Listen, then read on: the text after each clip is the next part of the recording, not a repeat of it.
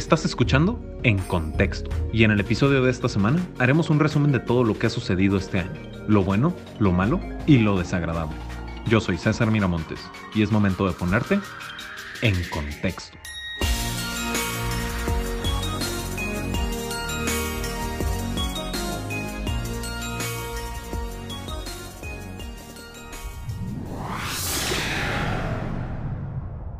Bienvenidos a En Contexto, donde hablamos de las noticias más importantes en el mundo del emprendimiento, tecnología y capital de riesgo en América Latina. Como siempre, yo soy su anfitrión César Miramontes y me encuentro acompañado de mi coanfitrión, quien me ha acompañado. Hemos hecho este programa durante medio año ya, Víctor Cortés. Víctor, ¿cómo estás? ¿Cuánto tiempo llevamos ya, no, César? Yo Ah. recuerdo cuando apenas lanzamos nuestro, nuestro primer episodio. eh, muy interesante, por cierto, pero creo que hemos ya generado un poco de práctica y, bueno, espero que los escuchas lo hayan notado, ¿no? Sí, no, de, de entrada, de entrada con la mejora de la microfonía que hemos logrado y si escuchas los primeros y sí me, me genera un poquito de cáncer eh, de oído. Ajá, Tal cual. no, y aparte también no es el único podcast que sacamos, también sacamos Entre Titanes este año, ¿no? Escuchen, para todos aquellos que no sabían que teníamos un podcast llamado Entre Titanes, los convocamos, les los invitamos a que lo escuchen. Honestamente, me encanta. Desafortunadamente, por cuestiones estratégicas de la empresa, ahorita no planeamos continuar con Entre Titanes, pero no descartamos que en un futuro se retome, ¿no? Así es, ha sido un gran año este, ha estado lleno de muchísima información y precisamente este episodio va a fungir en relación a todo lo que ha sucedido, ¿no? Vamos a hablar de lo bueno, de lo malo, de lo desagradable. Pues sí, ha sido muchísimo, ¿no? Fueron grandes noticias este año, entonces vamos, vamos haciendo un pequeño recap porque no nos vamos a enfocar ni en una industria en específico ni en un país en específico, sino lo general que ha sucedido en América Latina. ¿Sabes qué? Yo te propongo que hagamos... A mí siempre me gusta empezar por las malas noticias para después suavizar un poco la, la caída con las buenas. Entonces empezamos con The Bad, The Good y luego The Ugly. ¿Cómo Oh, ves? Ok, me parece bien. Vale. Pues mira, una de las cosas que yo veo eh, no tan buenas dentro de este. dentro de esta recapitulación del año es la saturación del mercado o la cantidad de copycats que hay en América Latina, que realmente sí son comodidades, pero a final de cuentas sigue siendo lo mismo, pero enfocado a otra área geográfica, ¿me explico? Sí, yo la verdad estoy de acuerdo en, en gran parte con eso. Creo que ser un copycat no, no es malo per se como tal. Eh, no tiene nada de malo identificar un modelo que está funcionando en otro, en otro lugar, en otra región y tropicalizarlo un poco para dominar tu mercado. Lo que yo veo mal es el hecho de que cada siguiente producto, cada competidor es marginalmente superior o incluso ni siquiera eso y se está compitiendo básicamente bajo los mismos estándares, ¿no? No hay realmente ese siguiente gran paso de producto. Afortunadamente creo que va a haber una, una consolidación de mercado en ciertas industrias, particularmente por, por la intervención gubernamental que se está viendo en, en algunos países, con las nuevas regulaciones que los gobiernos están poniendo en estas industrias nuevas que están surgiendo, fintech en México, eh, las economías compartidas, sobre todo este tema muy interesante en Colombia con, con Rappi. Y bueno, tienen sus pros, tienen sus cons, pero la verdad yo creo que se va, se va a ver para el 2020 una consolidación más grande.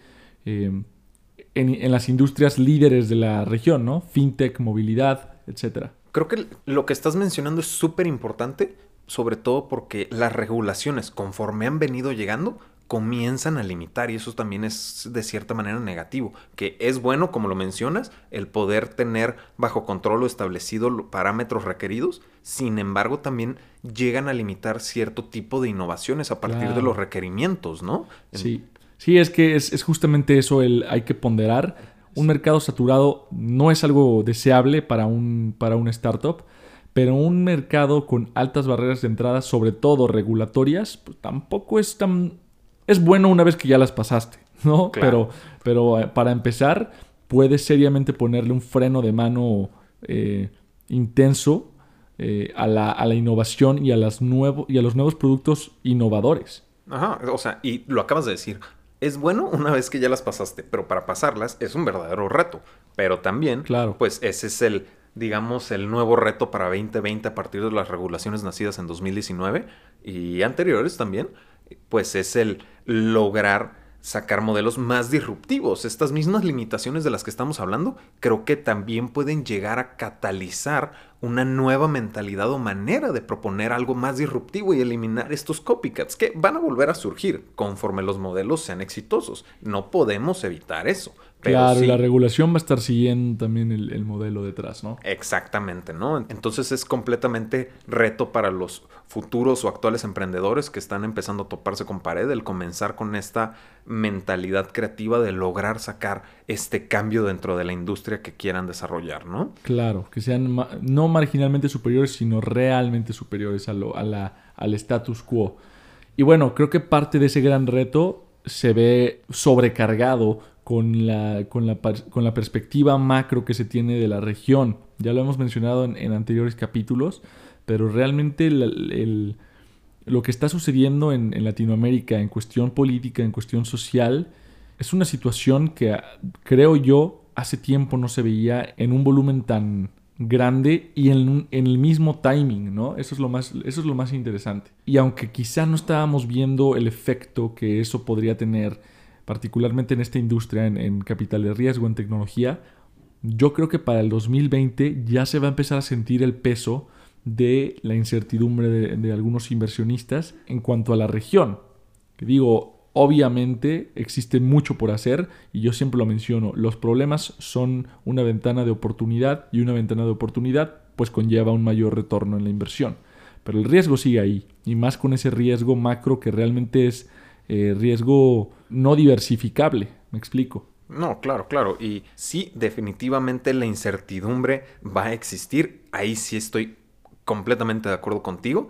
Pero también la incertidumbre viene de manera natural con el riesgo y pues no se llama capital de riesgo por nada, ¿no? Que hay tantos factores que involucran o pueden impactar dentro del desarrollo de un modelo de negocios que puede cambiar completamente cómo te estás desarrollando y si no es que quebrarte, hacerte mejor, ¿no? Entonces... Claro, sí, ahí, ahí lo único es nada más diferenciar los tipos de riesgo sistémico y no sistémico. El problema, el riesgo dentro de la industria de capital de riesgo viene de las mismas empresas. El hecho de que todavía no hay modelo de negocios claro, todavía no hay tantas ventas como se, como se querría quizá, todavía se está empezando. Ese es el riesgo que puede ser, digamos que manejado un poco más con estrategias de pues tener un portafolio bien estructurado, etcétera, pero el riesgo extra que se sale de tus manos, que está en el control político, ese, ese riesgo vaya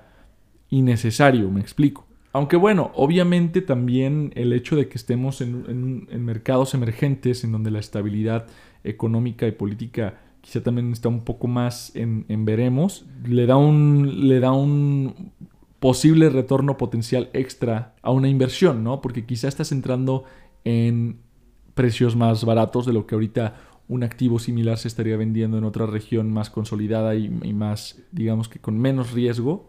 Pero la verdad es que yo sí creo que, va, que ya vamos a empezar a ver algunos efectos colaterales del entorno eh, socioeconómico y político en Latinoamérica en la industria de tecnología. Sobre todo en la industria de tecnología, ¿no? Sí, estoy completamente de acuerdo en esta parte porque en efecto el tema social, económico y político va a terminar impactando completamente dentro del 2020 a todas estas startups, ¿no? Ya sean startups nuevas o startups con un poquito más de atracción que fueron agarrando durante este año.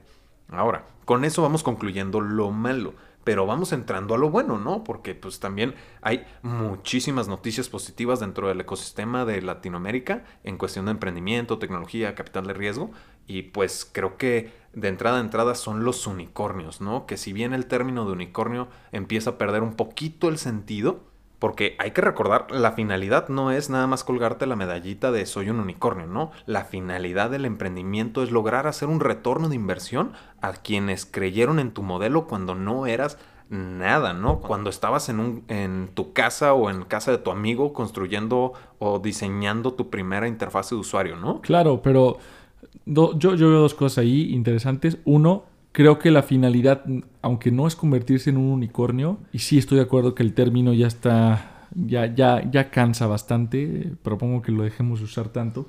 Pero creo que el hecho de decir ya llegamos a cierto estatus, ya, ya estamos aquí como emprendimiento, significa más atención a la región. Significa que otras personas, otros inversionistas, talento, pueden voltear a ver a Latinoamérica y decir, ¿sabes qué? Hay cosas interesantes surgiendo allá y quizá ni siquiera lo sabíamos. Y el hecho de que exista este término estándar, conocido en todo el mundo, funciona como, como marca para, eh, para dar a conocer también las cosas buenas que están sucediendo acá, ¿no? Y si bien sabemos que las evaluaciones en el mercado privado no son, eh, no, no, no son las más claras del mundo.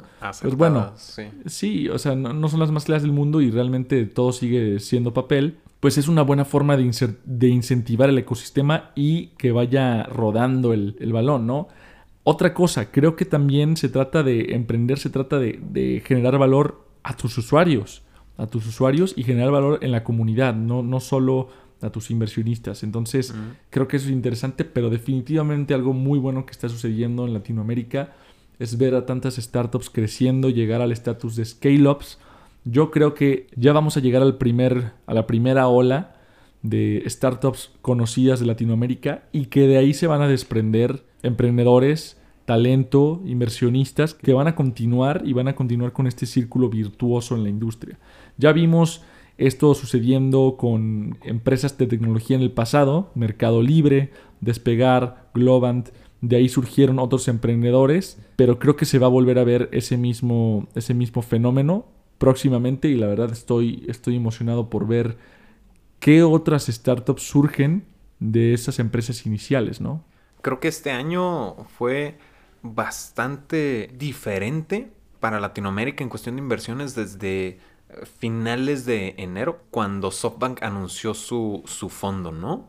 Que empezó a caer muchísimo más dinero del que estamos acostumbrados. Adicionalmente, muchas de estas inversiones en las que participó SoftBank crearon a los unicornios que les están dando esta visibilidad a Latinoamérica que tú estás mencionando.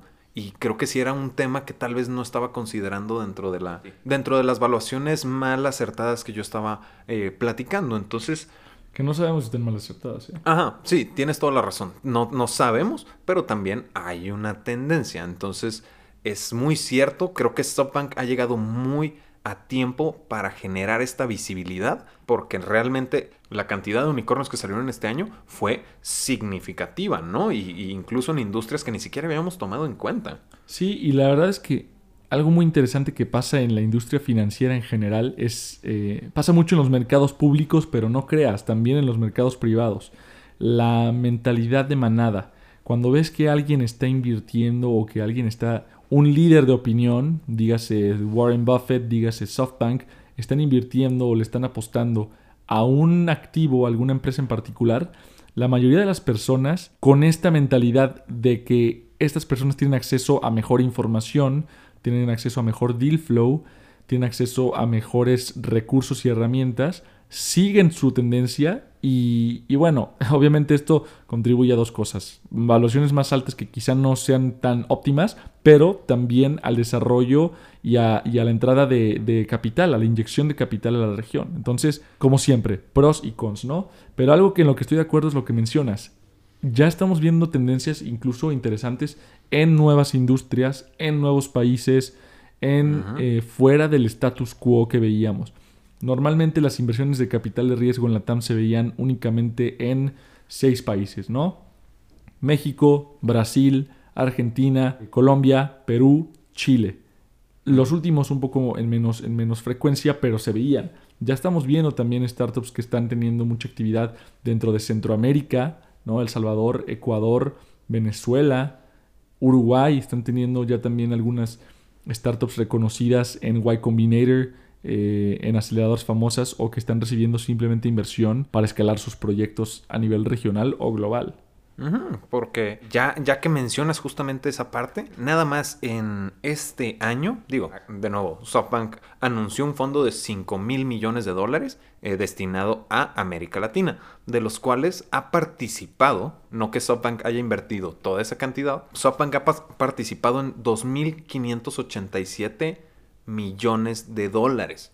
Digo, también, un... La mitad de eso se fue a Rappi. Ah, prácticamente. De hecho, tengo el número y es el 38% ah. de, ese, de esa cantidad fue para Rappi, ¿no? Claro. Pero también hay otros participantes importantes que han, dado esta visibilidad de la que hablamos. Y Monashis, que también es un importante participante dentro del ecosistema. Kasek Ventures en, Argentina. Ajá, sí, Monashis, Kasek, como tú dices, eh, incluso Y Combinator, ¿no? Ayudando a comenzar estos nuevos estas, estas ideas disruptivas que estamos buscando que se puedan adecuar a las, a las regulaciones, ¿no?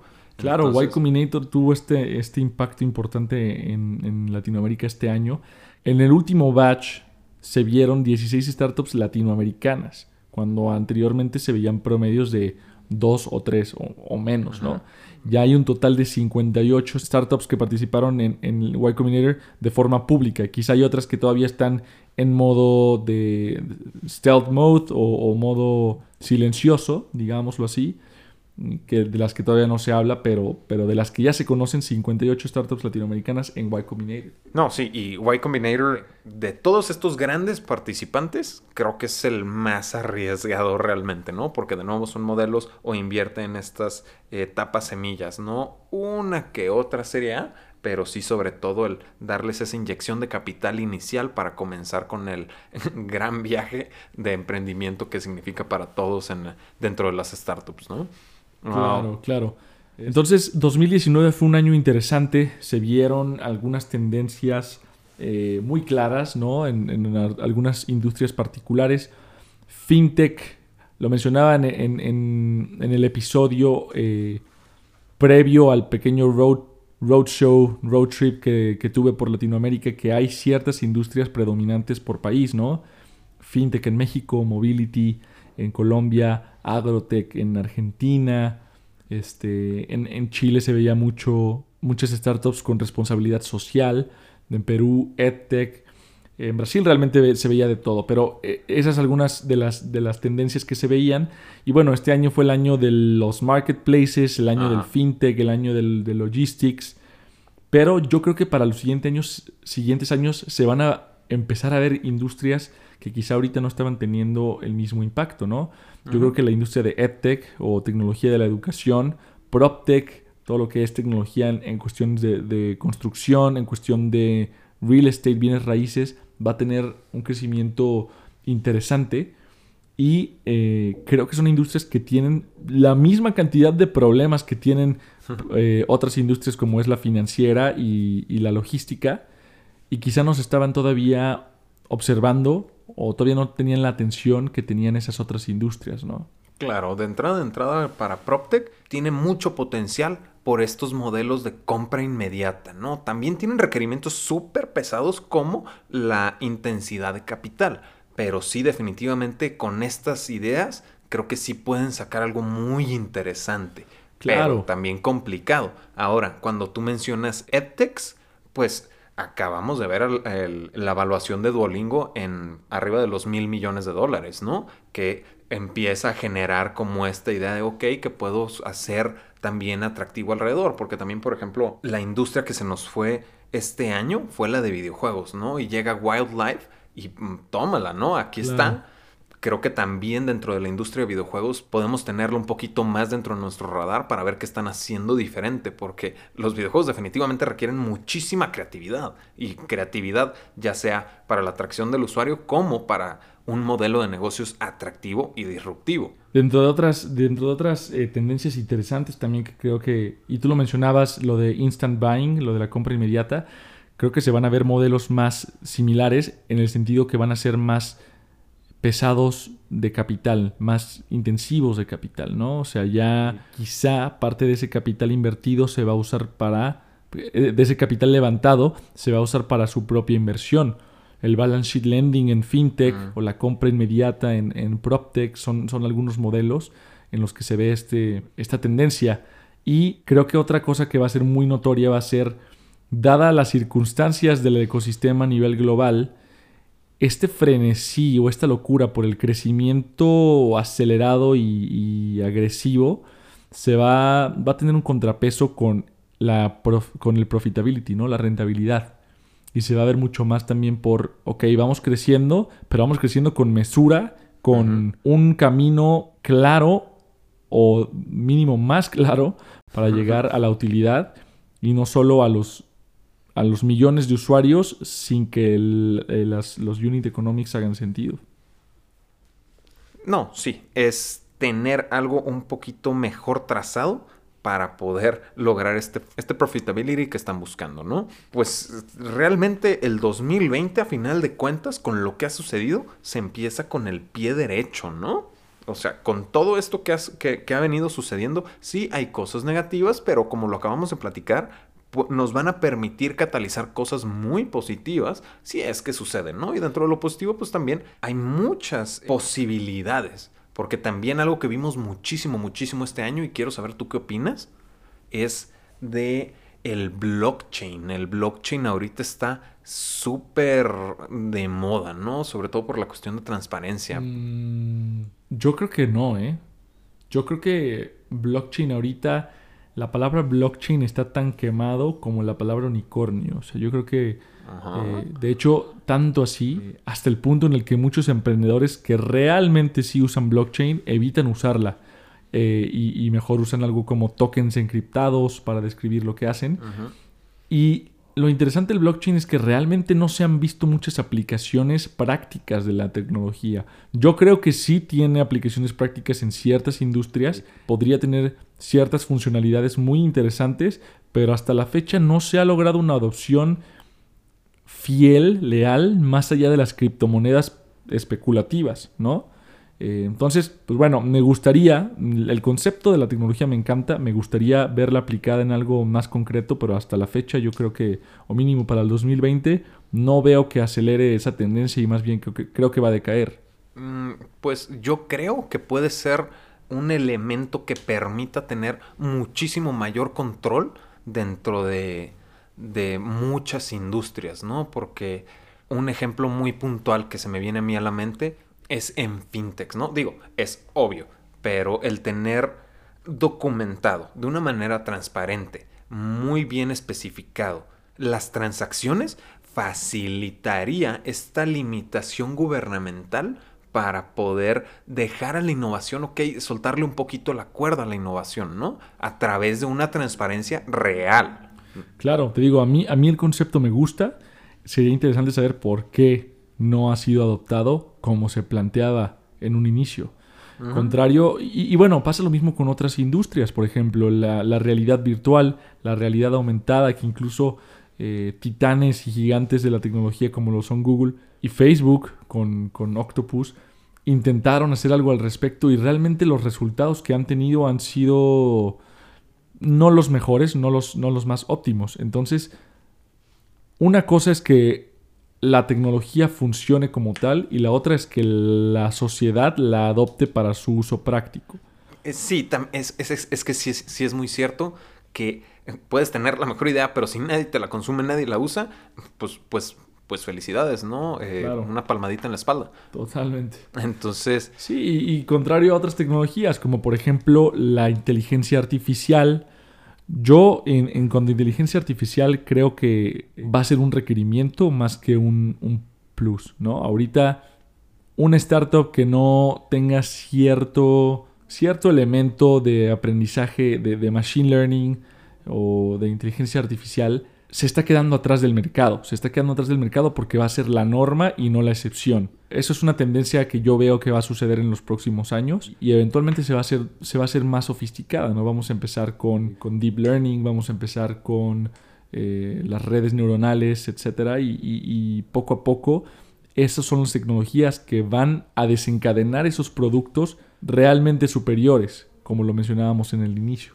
Pues sí, o sea, eh, tú, tú, te estás yendo más por la parte de la satisfacción al usuario. Yo también me estoy quedando muy atorado en la cuestión del control, de la regulación, del, del orden y, la seguridad, ¿no? Entonces, si bien yo con el blockchain eh, yo siento esa seguridad, también es muy cierto la cuestión de que la inteligencia artificial ya lo damos por hecho, ¿no? Abro mi aplicación para pedir yo comida y ya doy por hecho que me van a recomendar la comida que pues a mí me gusta, ¿no? Digo, dentro de muchos modelos posibles, realmente creo que sí, y ahí sí estoy muy de acuerdo contigo, va a ser un requisito, no una no un bien agregado, sino un requisito para que puedas funcionar, ¿no? Con todo esto, creo que ya cumplimos la parte de, de lo positivo. Ahora sí entramos a la parte un poquito más, quiero decir nefasta, pero... Pues sí, lo más feo. Sí, lo, lo, más feo, porque creo que los escándalos más grandes que hubieron se juntaron la misma semana. Si quieren saber un poquito más al respecto, los pueden escuchar dentro del episodio de aniversario de contexto, que fue el número 14. Eh, y es sobre todo la parte de pickup y de wishing, ¿no? Los detalles los pueden encontrar dentro del episodio, pero también si estamos hablando de lo bueno o lo malo, pues también es destacar lo que, pues, esperamos que no se repita, ¿no? Sí, y algo que, que, comentábamos en ese mismo episodio es, se tiene que platicar, ¿no? No se pueden simplemente ignorar este tipo de cosas. Entonces, tienes total razón, se juntaron los dos eventos la misma semana los invitamos a que escuchen e-, ese episodio de, aniversario de contexto de dos partes. Y la verdad es que no, no sé si sea conveniente entrar a detalle eh, sobre esos temas ahorita, pero eso fue lo feo del año, ¿no? Particularmente esos dos casos. Ahora, antes de cerrar, me encantaría invitar a la audiencia a que nos compartieran sus predicciones. Si bien nosotros dijimos lo que, lo que opinamos, lo que creemos que va a suceder en el siguiente año, con base en la información que recabamos este último año. Nos encantaría que nos compartieran sus opiniones, sus predicciones y posteriormente discutirlas aquí en el programa, César, ¿no? Sí, de verdad estaría fantástico que ustedes pudieran documentar y nosotros hacer esa mención honorífica de esta, este suceso fue predecido por tal persona a finales de 2019, ¿no? Si llegase a suceder, imagínense en diciembre de 2020, que sus predicciones se cumplan, estaría increíble, ¿no? Entonces, realmente sí, de nuevo les extendemos este espacio para que nos comenten, nos predigan, nos hagan sus comentarios para irlos discutiendo conforme va avanzando el año, hablar de estas predicciones que pueden suceder dentro del año 2020.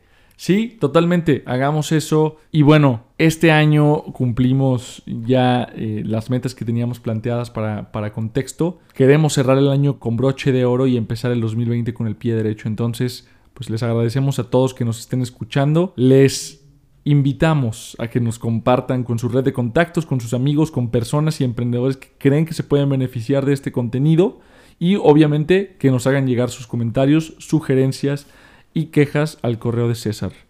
Así es, césar.contexto.com. Contexto va sin la E y se escribe c o n t x t ocom También otra vez les mandamos un fuerte abrazo navideño por parte de todo el equipo de contexto y esperamos que este año lo empecemos con grandes ideas, grandes modelos y con toda la actitud de cambiar las industrias que existen en el mundo del emprendimiento en América Latina. De nuevo, terminando como última vez este año, yo soy César Miramontes. Yo soy Víctor Cortés. Y ahora sí estás en contexto.